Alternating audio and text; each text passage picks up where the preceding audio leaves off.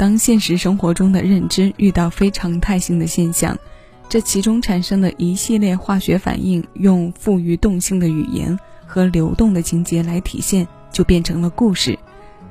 故事这个词的译解中说，这和人类原始的生产生活有着密切的关系。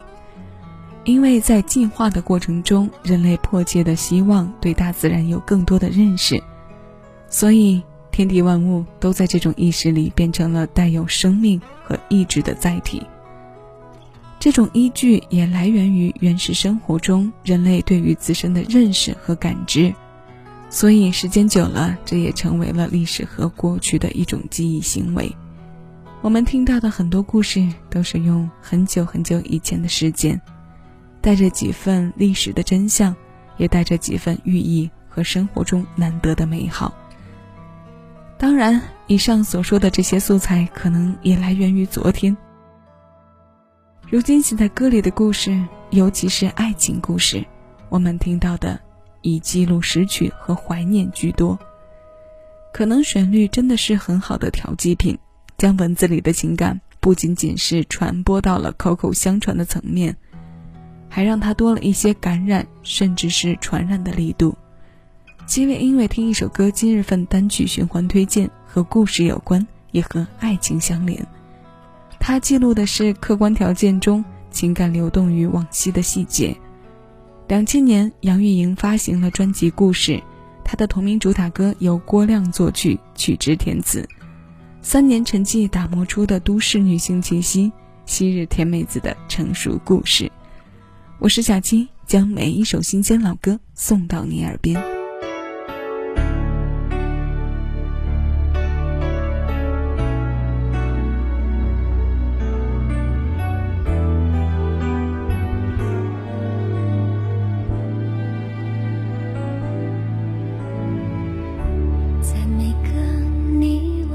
走